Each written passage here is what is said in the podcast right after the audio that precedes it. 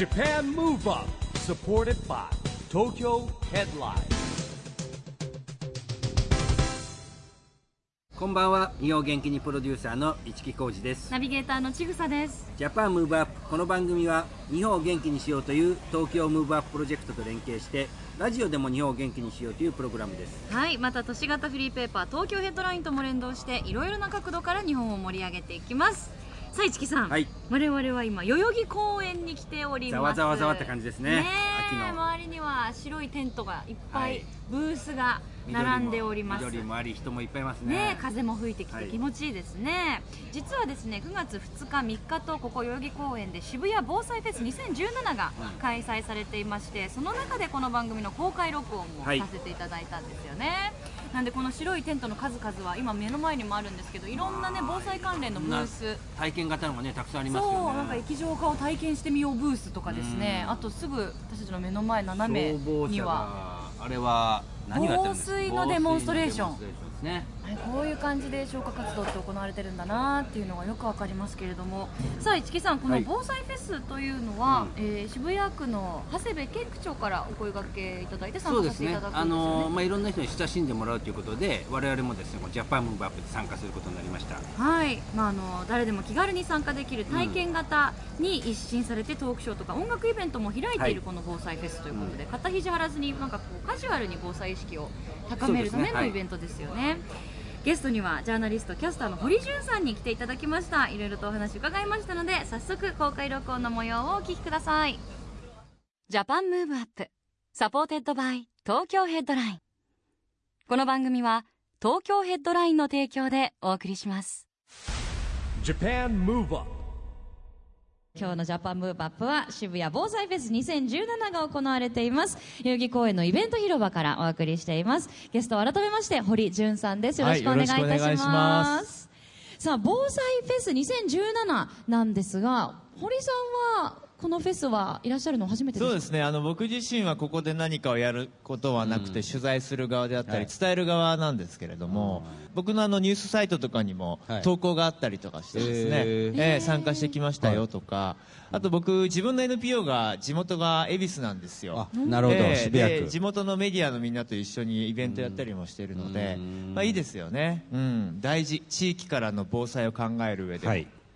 あの確かに防災っていうワード自体はちょっと硬いイメージだったりがあるのでそれとフェスっていう楽しげなポップな言葉が融合するって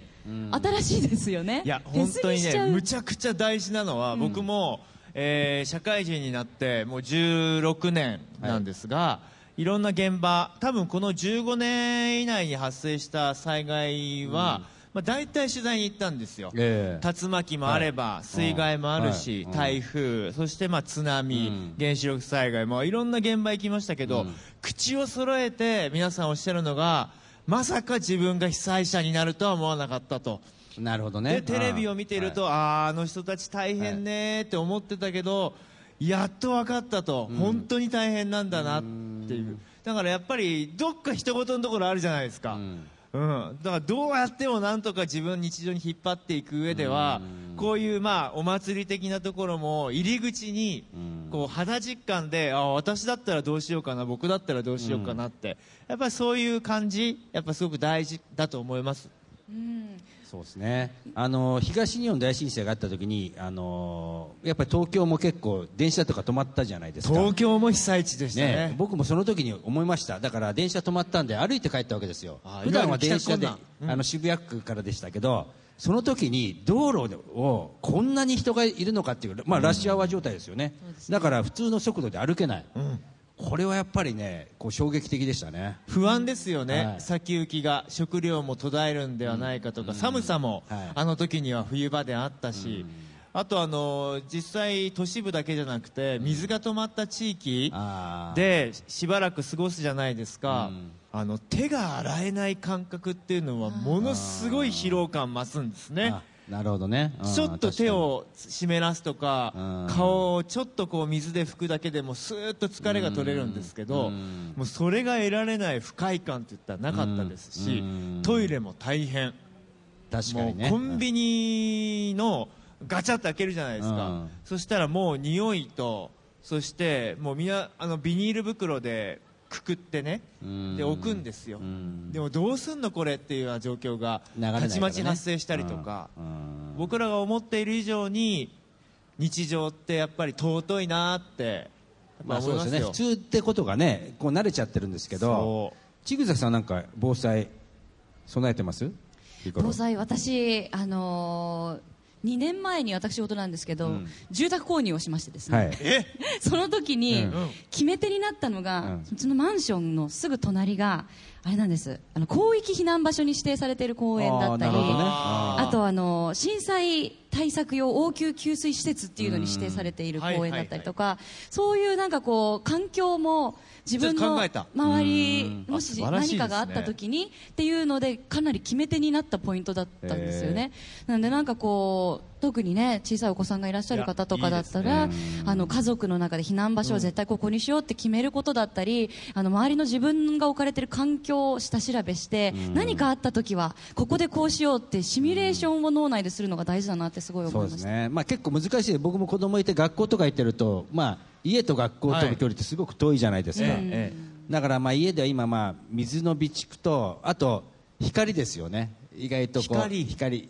ペンペンライトや LED じゃないんですけど。あーあー懐中電灯とか懐中電灯っていうかね確かにね。これ真っこれね真っ暗なこれ東京だとあんま感じないんですけどね堀さんも言ってるけど地方に行った時の災そうなん害ですよ。あのー真っ暗な時って何にも見えないですからね。僕があの取材した中で岩手県の方で起きた地震だったんですけども、地震の震度はあのそれほど強くはなかったんですよ、うんでも次々と怪我人が搬送されていきまして、それ何が起きたかっていうと夜日が落ちてからの地震でバッと地震だ揺れたって言って慌てて、えー一歩を踏み出したら食器が割れてたその破片で足の裏をぐさりとか、あちょっと下行かなきゃと思って暗い中慌てて階段を転げ落ちたりとかっていうことでやっぱり夜不安感もある中で見えにくい。何も無防備な状況で、えー思わぬ怪我をしてしまうっていうこともあったりするので、ね。大災害だけじゃないぞということもありますよ。ね。あの普段常備してるものとしてなんか防災セットとか最近増えてるじゃないですか。いやみやびっくりす皆さん持ってます、あのー持ってます？うんうんって。あ持ってないって半分半こと分くらいですかね。いやあのこれの普段から皆さん買える時に買っといた方がいいと思いますよ。例えば大きな地震の後とかに私も買わなきゃ僕も買わなきゃと思ってあの例えばネットショッピングとかで買おうと思ってももう売り切れになっちゃあー。そうなのでみんなばらけた状況でええ。普段からちょこちょこちょこちょこ買い足したり揃えたりとなかるほど、しといた方がいいです。えあとあの今日のフェスなんてまさになんかこうカジュアルにね防災と接するすごくいい、えー機会だと思うんですけど最近そういう防災グッズとかも結構見た目も可愛かったりなんかこういうグッドデザイン賞あ受賞してるものとかスタイリッシュなものだったり、ーでもどこで売ってるんですか？デパートネとかットとかあとあネッのート？ネットですね。百貨店とかにも時々あのーうん。催事みたいなのでコーナーが作ってあったりとかもしまあのすよね。23区にいるとなかなかあの湾岸沿いとか行かないとないかもしれないですけど、大型のホームセンターとかはですね、あのかなり防災系のものを揃えてます。あのヘルメットとかもちゃんと売ってますからね、えー軍手とか、はい。あとはあの安全靴、少しあの底が深くてあ分厚くて先にちょっと鉄板が入ってたりとか、ああいうのはすごく有効ですし、僕はね一番役に立つなと思っているのは簡易のトイレ。プルプルになる、うん。ゼリー状になるみたいな。あのあそうですね。これこれぐらいの袋があってパカって開けるとジッパーみたいになってるんですけど開けてでそこでまあシャーなりまあどんなり まあするんですよ。そしたらたちまちそれがあの中に入ってる薬剤が固めてくれてもしくはそのドロッとさせてくれてそれをピーって密封すればあの大丈夫っていう。ーなるほど。一応僕はあのそれを車の中にちょっと置いてみたことがあるんですけどあー。2回助かりました。渋滞の時とかね困る時ありますよね運そうです。転してるとね。いつ有事はやってくるか分かりませんけどないですからね、はい。まさにもう本当備えあればね、はい。憂いなしの世界ですよね。試し試しで普段の日常で使ってみればいいんですよ、乾パンとかはね皆さん食べたことあると思うんです、あれ美味しいじゃないですか、うん。でもちょっと喉乾くねとか、でもああやってこう普段から少し防災関連のものに触れてみておきながら、日常の中にグッズがあるっていうのはすごくいいことだと思いますよ、まさになんかこう少しカジュアルな気持ちでね最近あの非常食もすごく美味しくなってたりいろんな種類が出てたりするじゃないですか。あのー皆さん先ほど市木さんがん。帰宅困難のはい話があって、あの経験をもとに東京都でもですね、条例を作ってあのビルとか、はい。そういう、まあ、公共の施設とかが、皆さんの一時避難先として使えるように、うんあの整備をしてるんですよ、はい。えー。でそこにはあの帰れなくてもしばらく過ごせるように、まあ、毛布になるようなものがあったりあとご飯とかあるんですけど最近僕が取材したビルに置かれていた食材の数々びっくりしましたよ。えあの水をパッとかけるだけで、もうあのピラフとか、ー。えええカレーとか、ええがそのまま食べられるというようなものが出てきていたりとか結構充実していなるほるどね今はね。グルメチックな非常食も増えてきているんで。うん。なんでなんかそういう取っかかりがあるとあのもう心配で心配であこれ備えてあれやってってあの災害が起こる前からこう心配になってっていうよりはあじゃあこれ美味しかったら試してみようかな。あじゃあこれ買っとこう。これあるから大丈夫ってちょっとこうポジティブな気持ちで何かに備えるっていうのも、取っかかりとしてはいいかもしれないですよね。でもあのこの間のね熊本のん。地震、まあ、ちょうど1年と半年が経ちますよ、はい。であなるほどなと思ったのは、そういう個々人の防災グッズもさることながら、普段からの近所付き合い、地域付き合いっていうのがものすごい大事なんだなと思って、感激したのがとある小学校の,、あの血のみ子を抱えたお母さんから、ツイッター上で僕のところに SOS が来て、まあ、いろんな物資が足りない。でもね、うちの避難所には誰も取材に来てくれないので、はい。みんな孤立してると、うん。でしかもこの小学校はあのもう人もたくさん入っていて、食料の備蓄がもう尽きますと、で校長先生から皆さんで生き抜いてください。皆さんで SNS で発信してくださいっはい。て言われてって。でそれはもうこれはいかんと思ってすぐそれを、まあ、ニュースにまとめて発信して僕もその小学校行ったんです、うんでそしたらそこで何が起きてたかというと、校長先生、教頭先生が陣頭指揮を取って、えー地域の、えーまあ、高校生から、まあ、上は年配の皆さんまで、一つのチームを作ってですね、ええ。給水班とかお年寄りがトイレに行くのを助ける班とかプールから水を汲んでくる班とかあの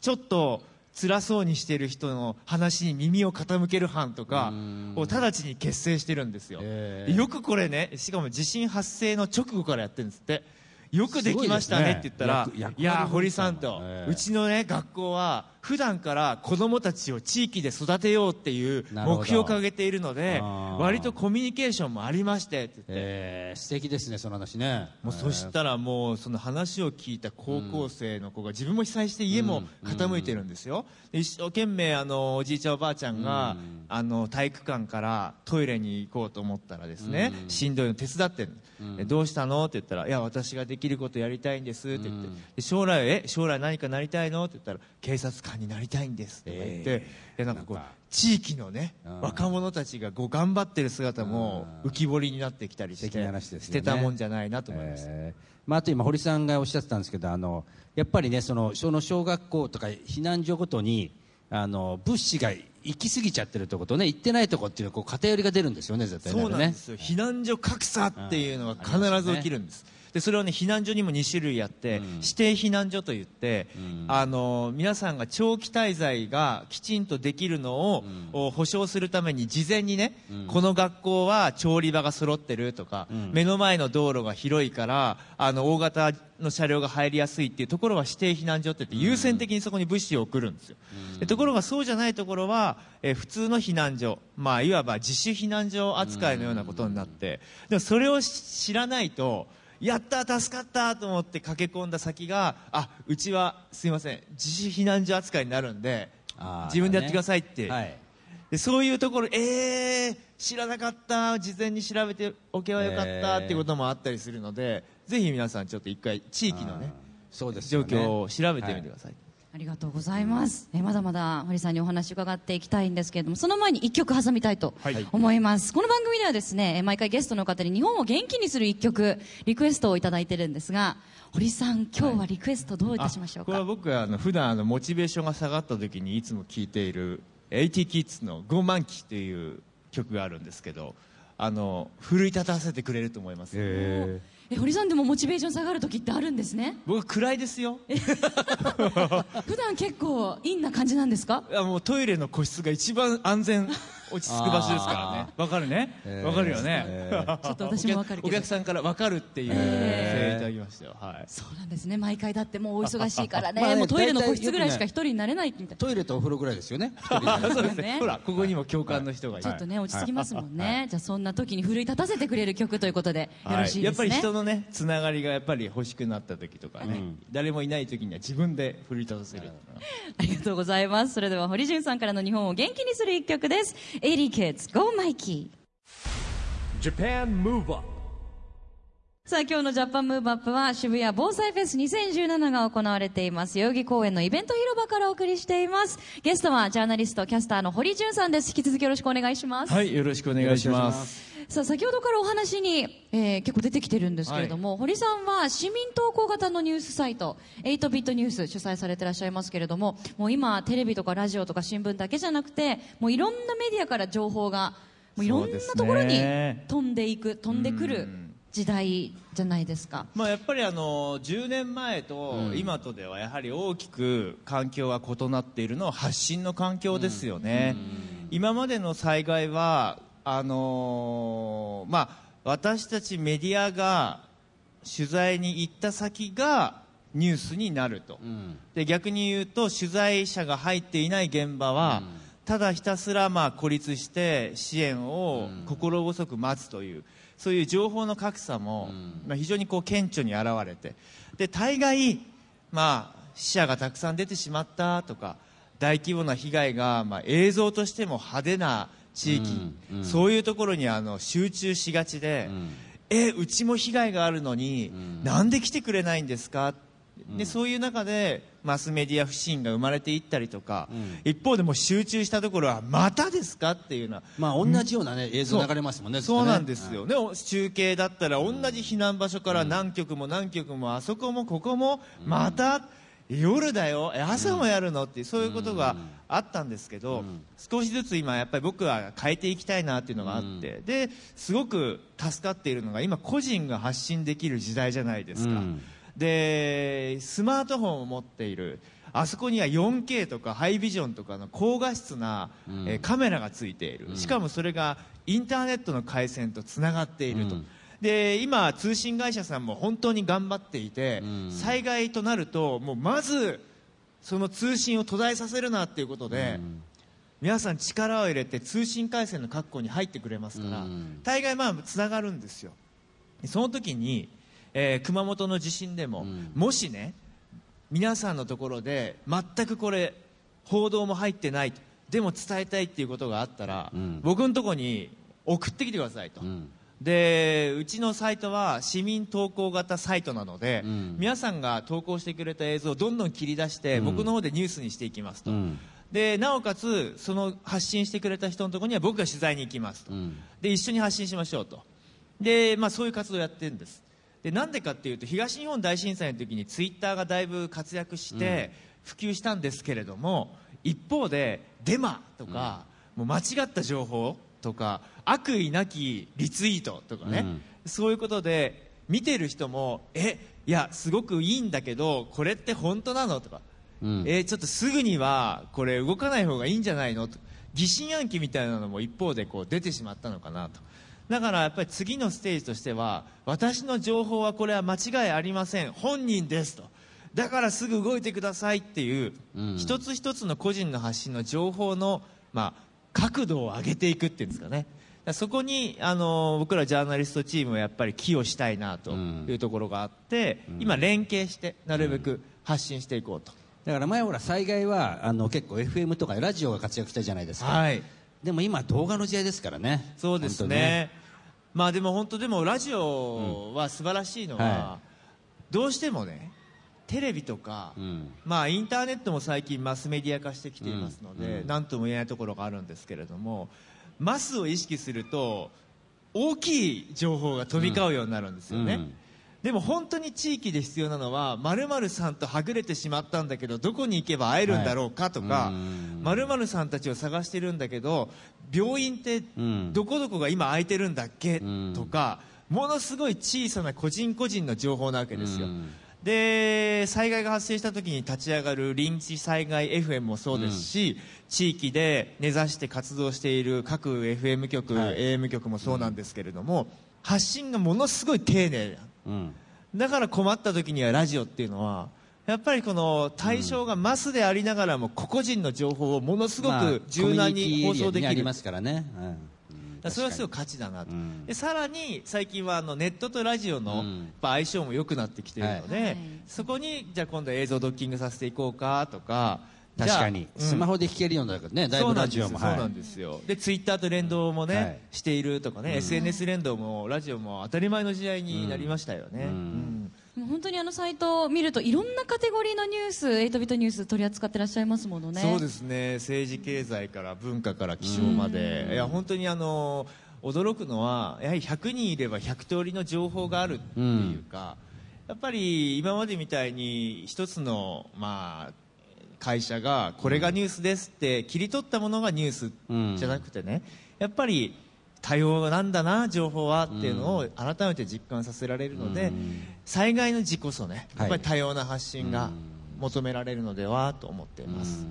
ぜひ皆さんも一度8ビットニュースもねご覧になっていただければと思います、はい。さあそしてこの番組ではですね、はい。実は2020年に向けまして、えー障害者スポーツを応援しようという東京都がやっているチームビヨンドという運動も応援しております。はい。で、えー自分の背番号をつけて応援しましょうという、えーシステムなんですけれども、ぜひ堀さんの好きな番号と理由をお教えいただければと、そうですね、僕もあのパラスポーツが大好きで、あのリオパラリンピックも取材に行きましたし、はい。ピョンチャンも行く予定にしてますし、うん。普段からあのパラトライアスロンとか、うん。パラ競技の皆さんとつながっていくことが多いんですけど、僕はあの数字は8で。8、8ビット、はい、そう8ビット。いやこれねなんで8ビットニュースってしたかっていうと、はい。8ビットってあの懐かしいファミコンの世界なんですよ。うん、でビットってコンピューターのね、はい。構成数最小単位数じゃないですか、ええ。ええ。であの8ビットはい。の頃って1980年代、はい。まだあのいろいろみんながつながってた時代かなと思うんです。お茶の間とかね、えー。あったじゃないですか、えー。でそれがだんだんだんだん個人が台頭してきて、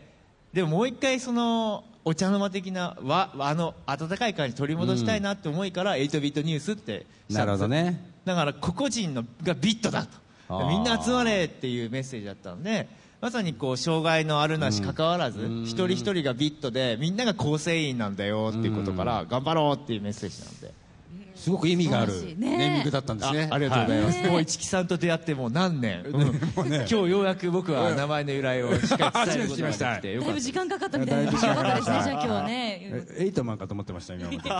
で。強いぞみたいなありがとうございます。じゃあ8番でいただきました。8番でいきたいと思います。はい。もう貴重な時間もあっという間でですね、はい。まだまだ堀さんお話伺いたかったんですけれども、お時間の方が迫ってまいりましたので、まあ、天気とともにね、はい、そう、天気もね、良くなってきましたからね、最後にじゃあ会場の皆さんと番組を聞いてくださってるリスナーの方に、堀さんからメッセージをいただけますか？はい、でもあの防災は冒頭にもあったようにあの遠いものではなく本当はものすごい身近なものですしひょっとしたらここで身につけた何か知識、えーやここで見つけた何かアイテムが自分だけじゃなくて自分の大切な誰かをサポートするものになるかもしれませんので、まあ、ぜひ今日もいい時間をこの後も過ごしていっていただければなと思いますし、はい。ラジオのねリスナーの皆さんもぜひぜひあの人事ではなくてあの当事者自分ごとにしていろいろ向き合ってもらえるとそれによってまた誰かが助かると思うので一緒に頑張っていきましょう、はい、ありがとうございました。本日のゲストは堀潤さんでした。ありがとうございました Japan Move Up,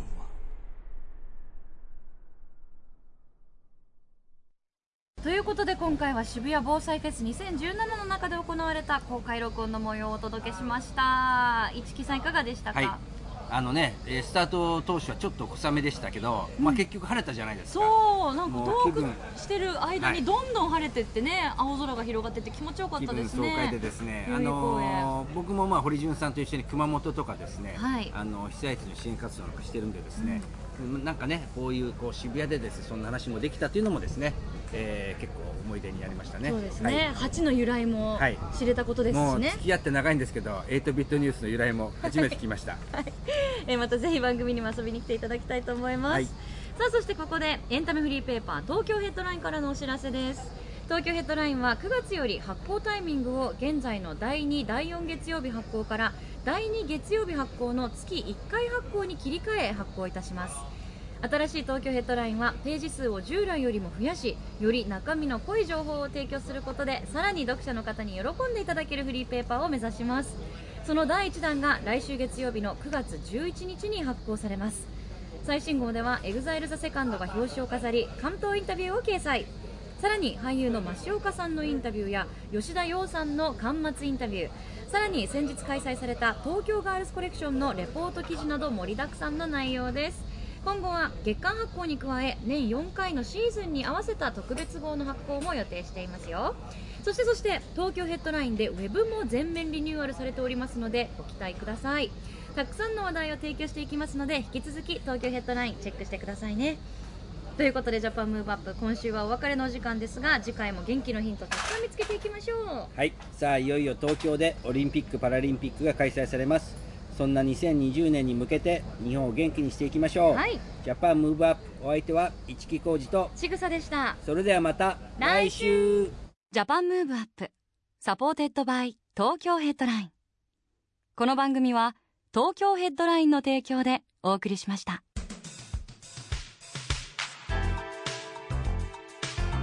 Japan Move Up